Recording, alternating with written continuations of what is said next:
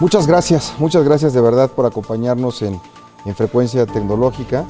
Con este ya van 35 podcasts que tu amigo Fernando Thompson hace con mucho cariño y bueno, la verdad, bueno, a mí me encanta el tema que tiene que ver con tecnología, innovación, eh, la parte que tiene que ver con ciberseguridad, pero lo más importante es que puedas tener un podcast que sea útil para ti, ya sea porque aprendas cosas nuevas o lo puedas aplicar en tu vida profesional o lo puedas aplicar en tu, en tu vida pues, profesional para que puedas aprovechando todo lo que nos ofrece la tecnología, porque la verdad es que la economía digital ha impactado enormemente y todos nos podemos ver beneficiados de ella.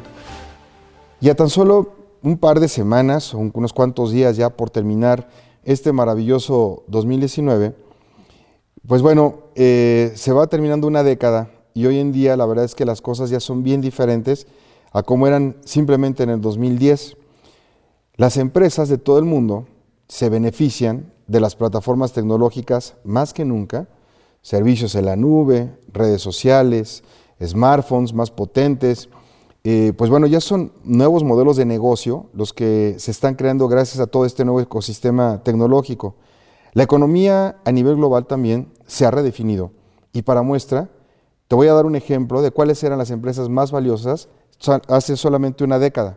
Mira, en el 2010 la marca más, la marca más valiosa era por supuesto Coca-Cola. Luego le seguía IBM, Microsoft, Google, General Electric, McDonald's, la empresa de los arcos dorados, Nokia, así como Disney. Pero si miramos este mismo listado en el 2019, vas a encontrar en primer lugar Amazon, segundo lugar Apple, tercer lugar Google, cuarto lugar Microsoft, quinto lugar Facebook, sexto lugar de China Alibaba a nivel mundial. Entonces aparece una China. Eh, el siguiente lugar es WeChat, y luego viene por fin una no tecnológica que es Visa. Entonces, claramente lo que estamos viendo es que las primeras posiciones están ocupadas por empresas del mundo tecnológico. ¿Y en dónde? A donde estamos viendo ahora empresas chinas que están incursionando con muchísima fuerza. Entonces, esto da una idea de la influencia que el gigante asiático tiene ya en la economía global de finales de la década. Para inicios de 2010, muy pocas empresas utilizaban las redes sociales como parte de su estrategia digital y marketing. Es más, se creía que solamente era una moda entre los más jovencitos, ¿no? Pero la verdad es que en este momento las redes sociales, pues bueno, son bien diferentes a lo que pensábamos antes de lo que para hoy las empleamos. Digamos que estamos enfocados en un tema que tiene que ver eh, cómo dar a, entender tu imagen, tu producto, tu servicio a través de videos, cuando, cuando antes eran puro texto e imágenes. No había mucho video antes y hoy, por ejemplo, la verdad es que todo el consumo, principalmente de computadoras y de, y de smartphones, de contenido, es a través de videos. Entonces, a 10 años tenemos hoy una saturación de contenidos en redes sociales. Es prácticamente obligatorio que todas las empresas y negocios tengan presencia en plataformas y desgraciadamente sí se tiene que invertir en publicidad digital para, que tus mensajes sean vistos. No hay forma de que tú puedas hacerte ver si quieres crecer orgánicamente, es decir, que solamente tengas presencia y que la gente llegue ahí por coincidencia, no va a ser posible. O sea, tú necesitas, eh, digamos de alguna manera, invertir, aunque sea un presupuesto modesto, en Facebook o en la red social que tú prefieras, pero si antes era Facebook la de los jóvenes, la verdad es que ahora ya es una red para adultos. Y si quieres invertir en jóvenes, pues entonces te recomiendo que veas una red social que se llama TikTok, porque ahí están todos los jovencitos. Mira, más allá de las plataformas, también tenemos hoy un concepto diferente de las redes sociales, porque a final de cuentas, Facebook y Twitter eran el estándar ¿no? de la libertad de expresión y uno de los principales logros era que pues, le daban voz a cada persona en el mundo. Pero ahora también las redes sociales son una fuente increíble de los fake news.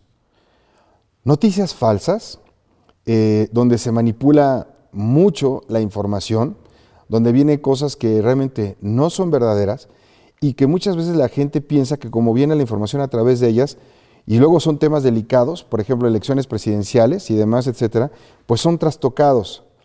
Mira, los hábitos de los mexicanos, hablando particularmente en este ejemplo, en el mundo digital, cambiaron radicalmente. Por ejemplo, A inicios de la década, solamente el 30% de la población tenía acceso a Internet y los planes de datos eran carísimos, muy limitados y con muy mala velocidad. Es más, no soportaban la red 4G. Y muy pocas personas tenían un smartphone. En el mejor teléfono, por ejemplo, en el 2010 era el famoso iPhone 4 y nadie podría hacerle frente eh, al equipo insignia de Apple. En ese año, hablar de teléfonos chinos era hablar de equipos baratos y de baja calidad, imagínate. Pero al cierre de esta década, la supremacía por el mejor smartphone es una lucha feroz entre empresas norteamericanas, que básicamente es Apple, y dos empresas asiáticas. Una de Corea, que es Samsung, y otra china, que es Huawei. Estados Unidos lo sabe y por lo cual ha intentado bloquear comercialmente a Huawei a como dé lugar.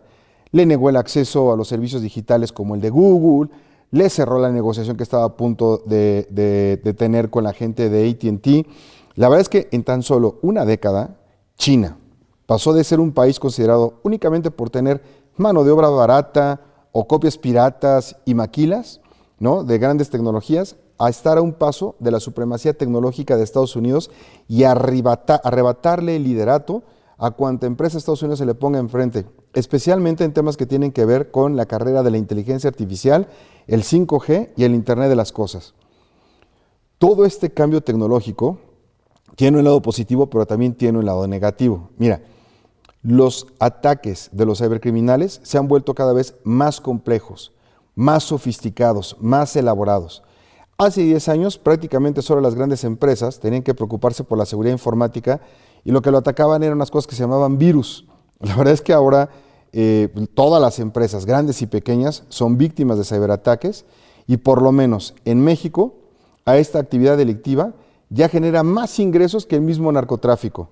Y a diferencia de hace 10 años, la ciberseguridad ya es un tema que se discute en las mesas de los consejos de, la mayoría de las empresas, instituciones financieras y gobiernos. Y ahora ya no son virus, ahora son, por ejemplo, secuestros, que se le conocen como ransomware. Ya no son virus, ahora son robo de identidad. Ya no son virus, ahora es exposición de los datos de las personas directamente en la red para que pues, puedan ser utilizados esos datos, quién sabe para qué.